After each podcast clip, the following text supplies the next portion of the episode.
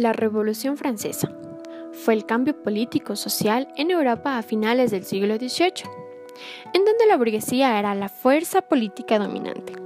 Entre sus detonantes se encuentran el pensamiento ilustrado con representantes como Boilier, Rousseau, Montesquieu, quienes defendían la razón, la igualdad y libertad. En Francia, el Estado tenía una monarquía absolutista, al mando del rey Luis XVI con su reina María Antonieta. Su economía era precaria, debido a los gastos militares y a las malas cosechas. El pueblo pasaba hambre, tenían una mentalidad ilustrada y el descontento social hacen que estalle la Revolución Francesa. Como antecedentes tenemos el primer estado, la iglesia, quienes no pagaban impuestos, recibían el diezmo de sus campesinos y se encargaban de la educación. El segundo estado, quien integraba la nobleza, quienes no pagaban impuestos y eran los dueños de tierras.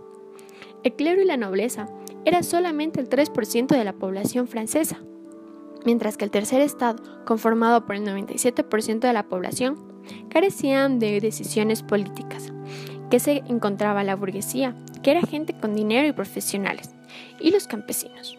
En París, la gente fue a Versalles a protestar su hambre, en donde la reina dijo, pues que coman pasteles. El rey declaró el estado en bancarrota, en 1778 se da los Estados Generales, una asamblea en donde el clero, la nobleza y el pueblo toman decisiones. El clero y la nobleza votaban por el voto estamento, mientras que el pueblo por el voto por cabeza, razón por la cual fueron expulsados de aquella asamblea. Tiempo después el pueblo forma la Asamblea Nacional. Como resultado se da que el 14 de julio el pueblo toma la Bastilla. Jean-Paul Marat fue la voz de la revolución a través del periódico.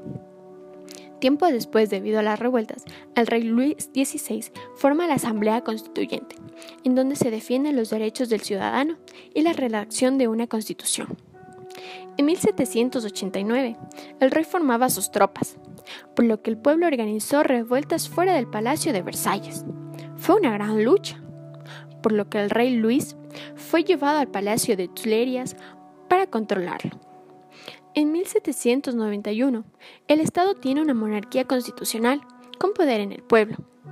El rey y la reina son apresados tras intentar huir del palacio. La asamblea declara la guerra a Austria, quien acogería al rey y a la reina. Los jacobinos y girondinos proclaman como república a Francia. El rey muere en la guillotina. Inventan un nuevo calendario, en donde un mes tiene 10 días. El poder legislativo de la República está a cargo de la Convención, mientras que el Ejecutivo por el Comité de Salvación Pública. De 1793 a 1794 se da una dictadura jacobina, en donde mucha gente muere en la guillotina, que se denomina este periodo como el Gran Terror. Se da la Guerra de la Vendée, que es una guerra entre los revolucionarios y los contrarrevolucionarios. Matan a Robespierre, quien lideraba el Gran Terror. Pero sin embargo, no acaba la revolución.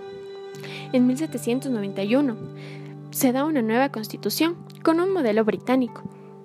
El periodo del directorio, de 1795 a 1799, se caracteriza, se caracteriza por una crisis económica y el descenso de sus directorios.